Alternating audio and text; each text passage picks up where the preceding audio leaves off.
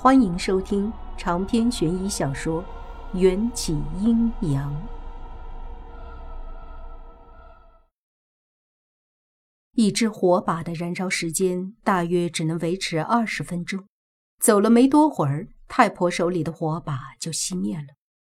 阿珍还在不断的往前走，好像把这条连太婆都没见过的山路背得比自家门牌还要熟。又过了片刻。其他两个寡妇手里的火把也跳动了几下，灭了。太婆对着阿珍喊道：“阿珍，咱们这样走不行，火把差不多都要灭了，看不见山路。”不远处的黑树林里，阿珍的背影就像是一个穿着白衣的女鬼，走路的时候更像是在飘。见阿珍不理不睬，太婆似乎一下子六神无主了，只能回过头来看我。王小姐，你觉不觉得阿珍有点怪？我不禁冷笑出声。您老现在才发觉呀？咱们跟着走了大半天，也没回头路了，继续走吧。好。太婆最挂念的就是小根儿。现在这出戏唱的摆明了就是明知山有虎，偏向虎山行。阿珍一直保持着在我们身前五六米的距离，穿过一片崎岖难行的山路后，她停下了脚步。到了，阿珍说着，头一次对我们转过身，借着微弱的火光，我看见阿珍的面孔一片惨白。眼睛里没有零星半点的反光，抬手对我们招了招：“过来啊，到我这里来。”队伍继续向前，领头的女人突然发出一声惨绝人寰的尖叫，听得我头皮一阵发麻。一路上我都走在最后，此时七八个女人站成一排。黑漆漆的夜里，我也看不清走在最前面的人发生了什么事情。阿珍，你怎么带路的？把我们带刺儿牙沟里来了！刚才尖叫的寡妇怒喝的。我们都围上去看，果然面前长满了半人高的荆棘。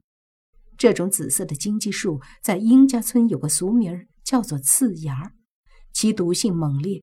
划开皮肤的时候，会产生类似于被毒蛇咬伤般的剧痛，轻者血流不止，重者当即晕厥。宁家村的人家家户户都会藏上一只刺芽，放在门后边防小偷用的。只是刺儿芽这种植物大多零星分布在山涧，像这样紧密地长成一片，倒有些像是人为栽种。阿珍依旧面无表情，不住对我们招手，用不带起伏的语调喊着：“快过来，小根儿就在这里。”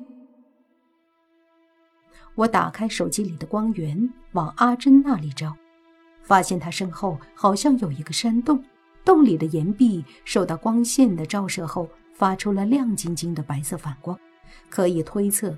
这个洞穴里面可能有活水。太婆一听到小根儿的名字，就像是着了魔杖似的，自己挥舞着拐杖推开面前的刺儿牙，向阿珍走过去。其他的寡妇对视一眼，也急急忙忙地跟上去。短短两米的距离，每个人走下来，身上腿上都被划出了不少的口子。都说这个世界上本来没有路。走的人多了，才有了路。我走在最后一个，倒也捡着了便宜。前面几个寡妇走过去的时候，都使劲的把刺儿牙压在脚下。轮到我的时候，刺儿牙沟里已经出现了一条隐隐约约的小路。穿过刺儿牙的时候，竟一点儿没受伤。阿珍带我们来的这个山洞，确切的说，应该是一个水洞。走不了几十步就到头了，出现了一汪深潭。潭中黑乎乎一片，看不出深浅，水面平静的没有一丝涟漪，好像连条鱼儿都没有。怎么没路了？小根呢？几个女人对阿珍又气又怕，远远的围着她质问。阿珍抬手指了指黑潭，寻了个角落蹲坐下去。寡妇们不知道阿珍什么意思，又要闹作一团。还是太婆人老识广，看出了苗头。如果我没猜错，这个洞应该就是传说中的潮汐洞。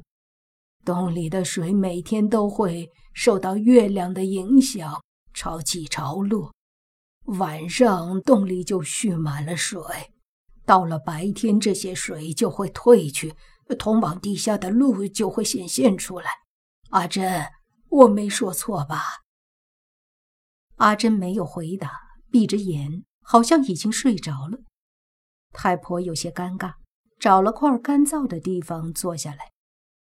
都坐下，咱们今晚就睡在这洞里。寡妇们乖乖听命，席地而坐，颇有以天为被，地为床的既视感。或许是白天寡妇们给我的一闷棍打得太狠，我刚坐下就感觉头昏昏沉沉的，很快睡了过去。我梦见自己站在一叶孤舟之上，孤舟随风独行，在一望无际的大海上，跌跌撞撞，起起伏伏。迎战出现在孤舟的另一头，朦胧的月光。映照在他轮廓分明的半边脸上，一半纯洁似莲，一半嗜血如魔。我向他走过去，他却不断地对我挥舞双手，不知是催促我前进，还是让我后退。当我走到他的面前，迎战深深地凝视着我。我以为他想要吻我，心脏扑通扑通直跳，谁知下一秒。迎战就把我推进了冰冷的海水里，一紧张，我从梦里惊醒。原来现实中的我身体也莫名的浸在冰水中，视线被动的向前移动了一下，竟然是有人在搬动我的身体。更让我恐怖的是，不知何时水已经淹没到我的鼻尖，有个东西。正将我拖进那个深不见底的深潭里！救命！我惊惧的大喊，回音扩散了整个洞穴。然而山洞里空无一人，太婆阿珍和那些寡妇竟然都消失了。我无可避免地被拖进潭水里，不断地往下沉。慌乱中。出现了一团蒙蒙的白光，光源像是从某个水底洞穴中照射出来的。虽然不清晰，却可以大概看清楚，抓住我的是裸着身体的人形物体。又看了两眼，我肺里仅存的空气顿时被吓得吐出来，因为我看清了抓着我双脚往潭底行走的东西，应该是一具起尸。这张惨白狰狞的尸首，我前不久刚刚见过，知道这人活着的时候名叫殷汝康，也就是顾安的爸爸。起尸抓着我的双脚，缓慢地向潭底下沉，然后一步一步、非常执着地把我拽入那个发光的光源。眺望四周，太婆和一众寡妇们。就漂浮在我的身边，他们也被其他起尸拖进了水里，只是看他们的脸色都快要被憋死了，却还是双眼紧闭，丝毫没有要苏醒过来的意思。我感到一种从未有过的恐惧。刚才要不是迎战把我吓醒，我可能也会像这些女人一样沉尸潭底。潭底还有几十个起尸，一动不动地站在淤泥之上，像是摆出了某个诡异的阵型，一个个张大着嘴，仰头看着我们，仿佛等待着一场盛宴。这些起尸的手上都捆绑着标签，不问可知，正是从西山殡仪馆里失踪的八十一具尸体。我不知是什么引导着他们做出这种匪夷所思的行为。他们似乎跟随着某个领导者，距离潭底更近了一些。我能看见那个穿着白衣站在光源里的女人，就是小根的母亲阿珍。我在看阿珍的时候，阿珍也看见了我，我们四目相交。阿珍如远山般没有情绪的脸上，突然露出了一个咧开到耳后根的怪笑。这时，我再想装死也来不及了，只能硬着头皮被迫向阿珍靠近。我脑海中拼命念着那个黑伞中出现的第一条铭文“迎战”，可这一次百试百灵的咒语却失灵了。无论我如何默念“迎战”的名字，他都没有出现。我想起刚才在梦里，迎战使劲向我挥手的那个动作。其实他并不是要我靠近，反而是在警告让我后退。我实在太大意了。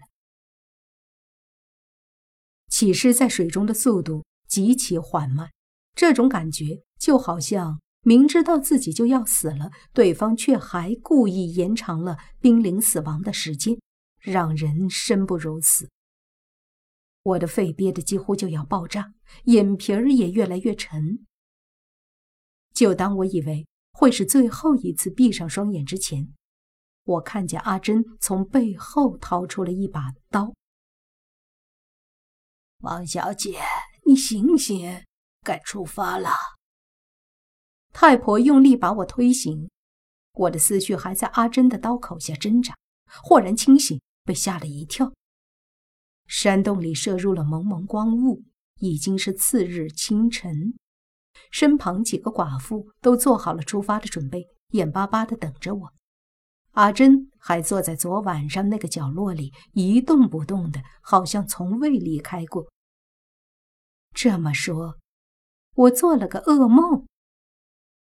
我去，这梦也做得太真实了点太婆见我发呆，有些担心：“王小姐，你没事吧？”我感到浑身冰冷。裤脚管沉甸甸的，竟然在滴水。我的衣服怎么有点湿？太婆干笑了两声，说道：“正常的，洞里水气重。你看，大家的衣服都湿透了。他的裤脚管也在滴水。对了，刚才阿珍说，潭水已经下去了许多，足够我们憋气。”游到水底下的另一个通道，我听得有点懵，不敢相信的上下打量这个连走路都身形不稳的老太太。什么？你们要下水？不是你们，是我们。王小姐，你是王婆的血脉，有些事情多少也懂一些。咱们这一路上。都要仰仗你了。太婆根本不给我拒绝的机会。说完，爬到潭水边，扑通一下就跳了下去。其他寡妇也跟风似的往潭水里跳。我看得一阵发寒，梦里的景象又浮现在脑海。不知在现实中，潭底是否还藏着那八十一具起尸？远远看过去。白天的水潭不再是漆黑一片，反而非常清澈。我挪动步子，想凑近看看潭底到底有没有起尸。脚下突然被什么东西绊了一下。咦，这不是太婆从不离手的拐杖吗？怎么在这山洞里住了一晚上，太婆的精气神儿像是变了个人，身体好的连拐杖都扔了？我越想越觉得不对劲儿，忽然背后一个白影贴近了，斜着眼睛朝我看。你想干嘛？我惊讶了，阿珍不会又要从背后掏出一把刀来吧？下去！阿珍紧紧抓住我的手，从她掌心传出来的冰冷瞬时蔓延到我的全身。长篇悬疑小说《缘起阴阳。本集结束，请关注主播，又见菲儿，精彩继续。